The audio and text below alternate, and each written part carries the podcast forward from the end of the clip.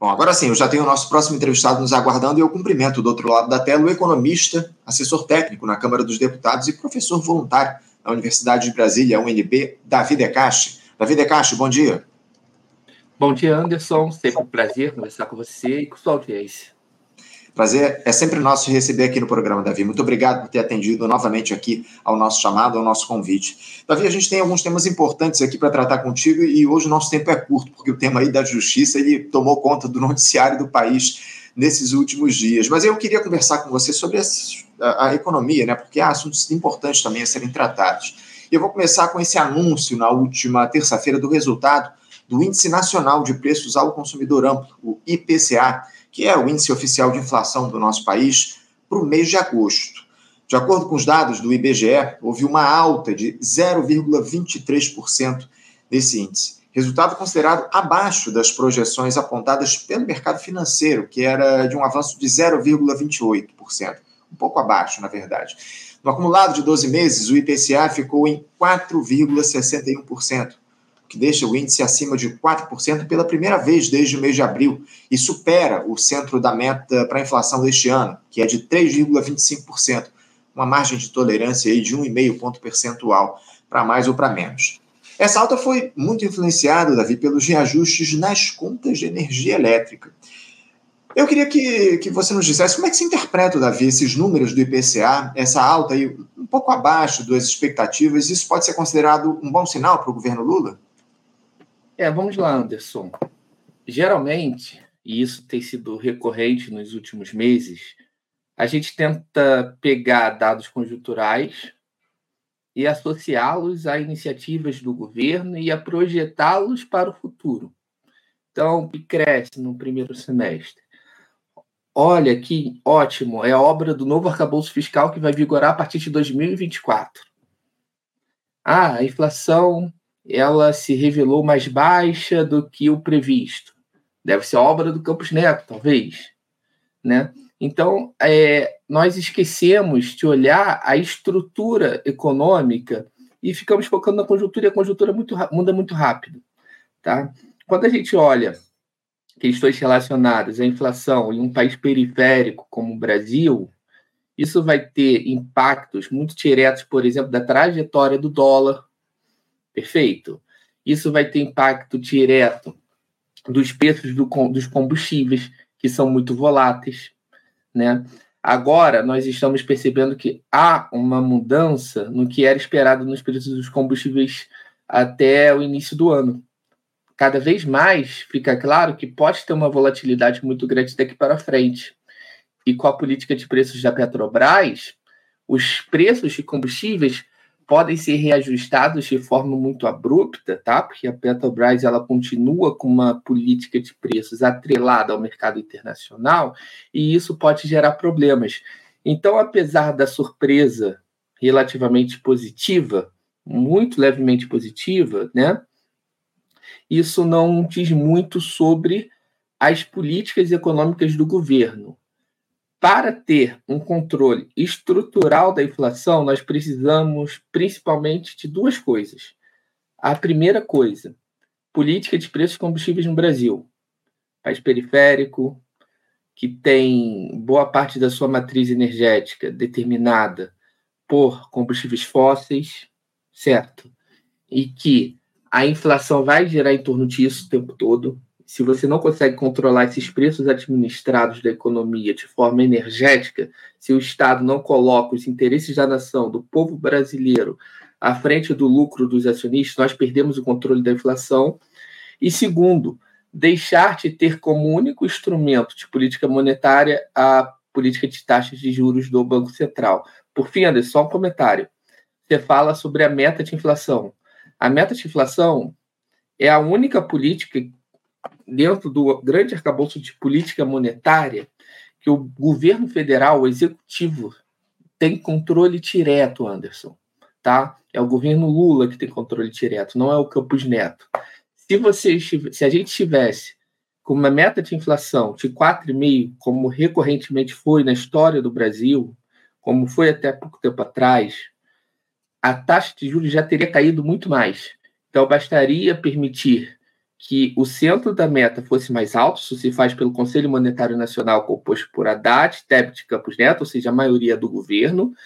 É, isso puxaria fortemente, dado que a inflação está em patamares muito baixos, historicamente falando, daria para a taxa de juros já ter caído muito mais fortemente no Banco Central. Então, a alta da taxa de juros é um acordo entre Banco Central e governo federal tá, Anderson? Porque o governo federal mantém uma meta de inflação muito alta, tratada de forma equivocada pelo Banco Central, que usa como justificativa uma taxa de juros também muito alta. Então, tem uma, um problema generalizado estrutural que a gente não pode se impressionar com um dado ou outro aí, como se ah, as coisas estivessem indo para o caminho certo. Sem dúvida, sem dúvida. Muito bem colocado. Agora, Davi, um, um outro dado aí que surgiu que, de alguma forma, tem preocupado, entre aspas, aí, os analistas, diz respeito a essa alta do PIB, além das projeções. Né? Isso porque havia a expectativa de uma alta mais acelerada da própria inflação a partir dessa, desse avanço do produto interno bruto, o que pode, pode provocar um efeito cascata, inclusive fazer o próprio Banco Central voltar a adotar uma política mais ortodoxa, digamos assim, em relação à taxa básica de juros, que aponta para essa trajetória de queda aí para os próximos tempos. Aliás, o, Comitê de Política Monetária, o Copom, ele se reúne na próxima semana para tratar mais uma vez da Selic. A expectativa é de que haja uma nova queda de meio ponto percentual. Você uh, vê aí uh, uma, uma relação uh, entre o produto interno bruto avançando de maneira mais acelerada e a inflação acompanhando esse ritmo, Davi?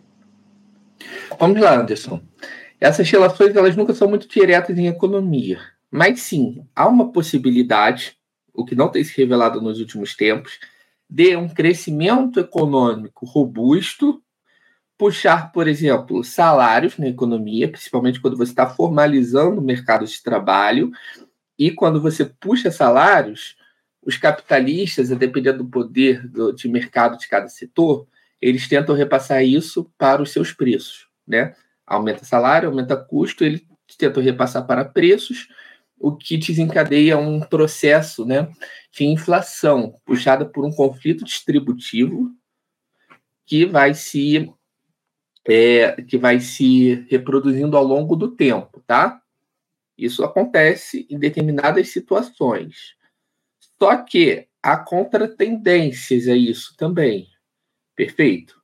Por exemplo, pode-se fazer políticas desinflacionários que não usem taxas de juros. É aquilo que a gente está falando, por exemplo, controlar preços de combustíveis, certo, Anderson?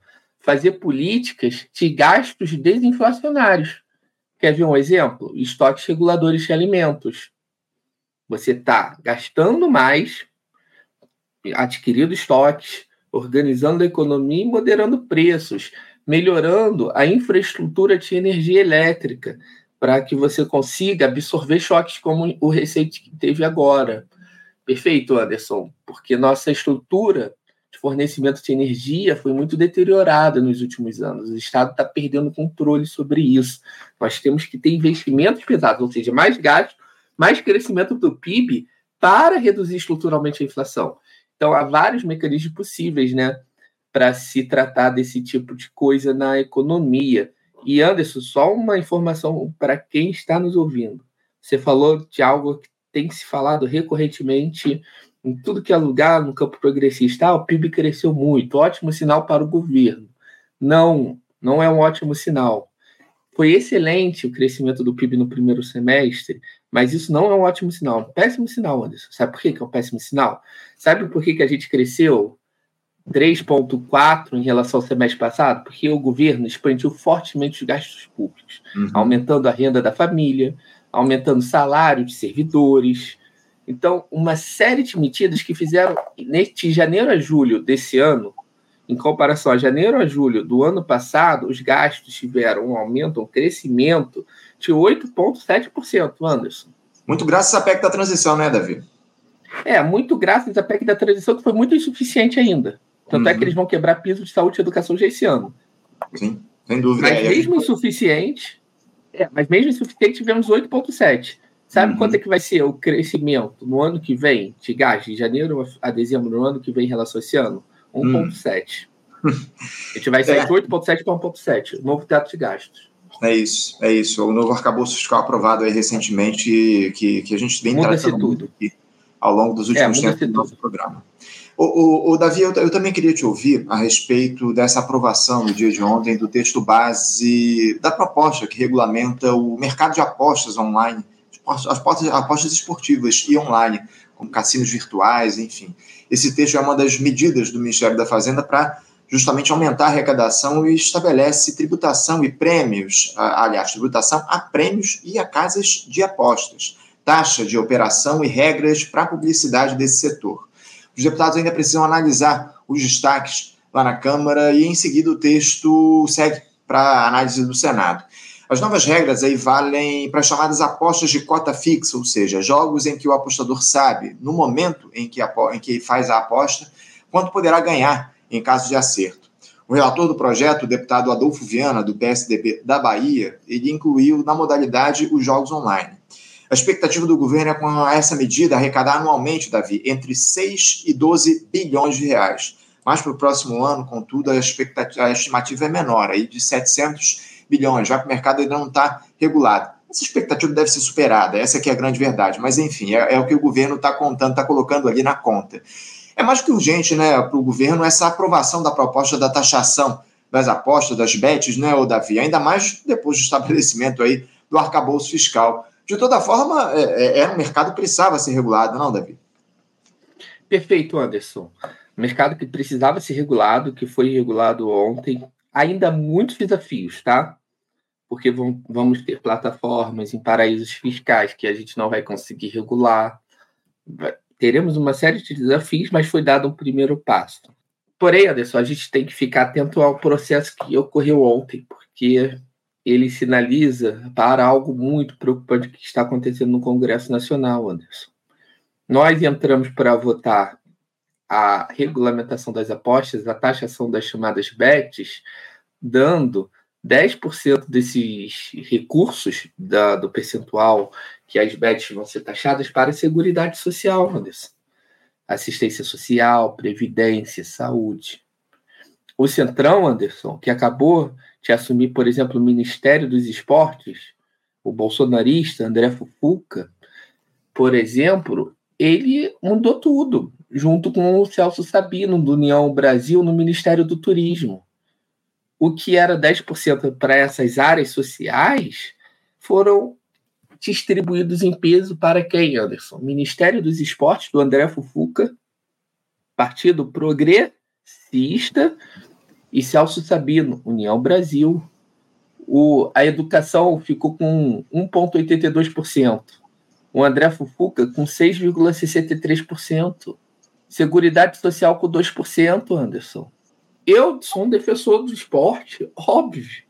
Mas faz sentido para você, Anderson? Pergunta sincera. 2% saúde, tive em saúde, seguridade social e previdência. 2% para essas três áreas, 1,82% para a educação e 6,63% para a área do esporte, Anderson. E isso aconteceria se fosse Ana Moser ainda ministra dos esportes, Anderson? É uma dúvida sincera, acho que não. É, não, sem dúvida, sem dúvida. Ainda mais, o, o Davi, é a destinação que, que vai ser dada a esses recursos aí que foram trazidos aí para o Ministério dos Esportes. Essa é a grande questão, né? Porque ainda fosse uh, esses recursos na mão da Ana Moser, ela eventualmente, evidentemente, distribuiria para programas uh, de fortalecimento desse setor, enfim. Agora, a gente sabe que o Centrão vai distribuir esses recursos de maneira, sabe-se lá, é, qual? Né? Essa é a grande questão. A, a dúvida que fica em, em, relação justamente isso. Qual o destino que vai ser dado a esses recursos por parte de um ministério comandado pelo republicanos, pelo progressistas, enfim, é, é, é, lamentável tudo isso. Mas ainda que a maior parte tenha ficado com o Ministério da Fazenda, né? Porque também havia essa queda de braços aí, a distribuição desses recursos, parece que a maior parte deles ficou aí sob o comando do Fernando Haddad, o, mas o Centrão ainda levou aí, conseguiu abocanhar boa parte desses recursos da taxação das bets. É uma preocupação muito grande que você traz aqui de maneira importante para a gente. Mas, Davi, é, eu queria fechar porque com, com outra questão. Nosso tempo aqui já está tá esgotando. Porque eu fiquei sabendo que vocês Você, na verdade, tem se dedicado nesses últimos dias à produção de um ofício que vai ser apresentado pelo seu partido, o PSOL, ao Tribunal de Contas da União, o TCU, questionando a intenção do governo de não cumprir os pisos constitucionais de investimentos em saúde e educação, como você já tinha dito anteriormente aqui para a gente. Aliás, a gestão Lula busca apoio no próprio TCU para levar à frente essa, essa medida. Só para ilustrar aqui aos nossos espectadores, essa sanção do novo arcabouço fiscal levou à revogação do teto de gastos que limitava o crescimento dessas despesas à variação da inflação. Com isso, voltou a valer a regra constitucional de atrelar o piso do investimento em saúde e educação à variação da receita, sendo 15% da receita corrente líquida no caso da saúde e 18% da receita é, líquida de impostos, a RLI, para a educação. Para chegar a esses percentuais mínimos, o, o, Davi, seriam necessários até 18 bilhões de reais por parte do governo nos, nos cálculos aí do Ministério do Planejamento. E é justamente esse custo, entre aspas, que o governo está tentando evitar. Davi, é, você pode falar a respeito desse ofício que vocês do PSOL vão apresentar uh, daqui a alguns dias? O, o, que é que o partido traz nele como argumentação aí ao TCU? É, muito rapidamente, Anderson, o contexto você já deu aqui.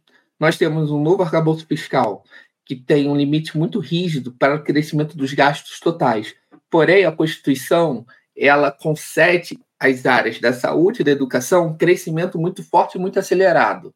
E esse crescimento muito forte e acelerado, atrelado a 100% das receitas, matematicamente, ele é incompatível com o crescimento de 70% das receitas dos gastos gerais. Ou seja, saúde e educação, em algum momento, acabam ocupando todo o orçamento. E o problema se tornaria é, seríssimo. Ou você abandona a regra fiscal ou abandona os pisos. Sendo que os pisos são uma matéria, estão em matéria constitucional o resto das regras, a partir de agora, estão é, em lei, legislação complementar, Anderson. Qual foi a saída do governo? No início do ano, eles cogitavam enviar uma PEC já esse ano. Tem várias matérias na imprensa para quebrar os pisos da saúde e educação. Seria a maior derrota do, do povo brasileiro da, desde que a Constituição existe, tá? É o maior ataque da história, Você não tem dúvida disso. É muito maior do que tudo que o Guedes fez e que tudo que o Bolsonaro, que o Temer fizeram, que a reforma da Previdência de 2003, que a reforma da Previdência de 2005. É saúde e educação, Anderson. É quebrar piso, saúde e educação conforme a Constituição determina. Derrota muito grande, Anderson. É a maior da história desde 88, não tem dúvida disso. Bom, é, diante da impossibilidade de enviar uma PEC ainda esse ano e conseguir apoio da esquerda no Congresso, dada uma possibilidade de crise política muito intensa, o governo conseguiu, junto com o candidatíssimo ao Supremo Tribunal Federal, senhor Bruno Dantas, presidente e ministro do Tribunal de Contas da União, arrumar uma grande pedalada contra a saúde e educação. E que grande pedalada é essa? Eles querem fazer uma consulta ao TCU, dizendo o seguinte: faticamente, não se dá, não, não, não, não podemos cumprir os pisos. Não há condições materiais de se cumprir os pisos. As restrições reais são muito agudas. Não conseguiríamos, não vamos conseguir. Nós não estávamos planejando a volta dos pisos da saúde e educação. Estavam sim, porque desde a PEC de transição a gente sabia que iriam voltar imediatamente, automaticamente, com a revogação do teto de gastos. Estava previsto desde o ano passado. Então, Bruno Dantas, é, ele responderia a essa consulta do governo de forma positiva, dando um aval para o governo descumprir a Constituição Federal do país, tá? sem a necessidade de enviar uma PEC, respeitar a democracia, respeitar as instituições burguesas e com essa pedalada, já esse ano, o governo poderia desrespeitar a Constituição do país, desrespeitar o Congresso Nacional e desrespeitar a democracia para atacar os pisos da saúde e da educação com aval de um candidato ao Supremo Tribunal Federal. Essa é a pedalada, Anderson. Isso não aconteceria em nenhum outro governo com o silêncio da esquerda. O silêncio da esquerda só existe porque temos um governo da esquerda que nós ajudamos a eleger, nós trabalhamos para eleger, e eu faria campanha novamente, Anderson. Tá? Porém, é inadmissível que eles cogitem isso. Por que, que eles não mandaram, Anderson, uma consulta do TCU falando o seguinte: olha, TCU, eu tenho que cumprir os princípios da saúde e educação e as, e as metas fiscais não permitem. Quero flexibilizar as metas fiscais, não vou respeitar. Vocês me dão aval, TCU? Portanto, eu tenho dois caminhos para ir para o TCU. Qual é o caminho? Atacar pisos da saúde e da educação. Um erro, isso não tem nenhum sentido. O TCU não tem competência para questionar uma determinação constitucional e para questionar um direito fundamental. TCU não tem essa competência. Não tem. Isso tem que ficar muito claro, tá? É, e, por fim, Anderson, TCU, outro dia, estava apoiando Lava Jato, golpe. Perfeito? É esse órgão mesmo que o governo vai utilizar para atacar saúde e educação? Muito risco, Anderson, muito perigo. Para o governo dar certo e para ele dar certo. Ele não pode se alinhar aos interesses de uma burguesia expoliativa, escravocrata, autoritária que tem desprezo pela democracia contra o seu próprio povo, que foi a sua base de apoio. É isso, é isso. A gente precisa fazer a crítica da maneira que ela deve ser feita, Davi. Infelizmente, parte da esquerda deixou isso de lado a partir da eleição do, do presidente Lula. Enfim, mas a gente aqui no Faixa Livre Resiste faz esse comentário, deixa aqui o espaço aberto para essa crítica e você é uma figura fundamental para fazer esse diálogo aqui com a gente, Davi. Agradeço demais por você estar aqui conosco no, no, programa de hoje e certamente a gente volta a dialogar proximamente aqui no Faixa Livre para tratar dessas questões importantes relativas à economia no Brasil. Obrigado, Davi, pela tua presença. Um bom dia para você, um abraço e até um a próxima. Um grande abraço, meu amigo. Abração. Tchau, pessoal. Tchau. Conversamos aqui com Davi Decache. Davi Decache, que é economista, assessor técnico na Câmara dos Deputados e professor voluntário na Universidade de Brasília, a UNB, enfim, falando aí a respeito das questões relativas à dinâmica da economia aqui no nosso país. Gente, antes de eu chamar aqui o nosso próximo entrevistado, só queria fazer um alerta para quem está aqui nos comentários, para quem está acompanhando a nossa transmissão, da importância de a gente manter aqui um ambiente saudável na crítica, né? Porque eu, eu, tenho visto aqui alguns comentários ofensivos, com palavras de baixo calão, enfim, é, coisas que não dizem respeito, que não, não dialogam com a ideia do faixa livre. A crítica aqui é aberta, mas a gente precisa manter um mínimo respeito, um nível desses comentários. E eu me coloco aqui é, na, na, premissa de bloquear os usuários que, de alguma forma, é, ultrapassem determinado limite aí nos comentários. Infelizmente, eu tenho visto aqui é, usuários aí estão ultrapassando esse limite e eu faço esse alerta aqui para a gente manter a, a, a, crítica, mas num nível de respeito aí em relação aos nossos entrevistados, a utilização das palavras, até porque o próprio YouTube ele acaba bloqueando determinadas transmissões, determinadas é, ou não é, divulgando determinadas lives por conta justamente dos termos que são utilizados aqui pelos nossos, nos nossos comentários. Então, eu faço esse alerta aqui, a lembrança da importância de a gente manter um nível de diálogo aqui minimamente razoável para a gente continuar com as transmissões aqui do nosso programa e com o debate, com a crítica tão necessária que a gente faz aqui no Faixa Livre.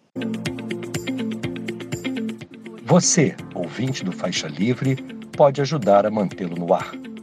Faça sua contribuição diretamente na conta do Banco Itaú, agência 6157, conta corrente 99360, dígito 8. Esta conta encontra-se em nome do Sindicato dos Professores do Município do Rio de Janeiro e região, o Simpro Rio, uma das nossas entidades patrocinadoras, mas seus recursos são destinados exclusivamente para o financiamento do nosso programa.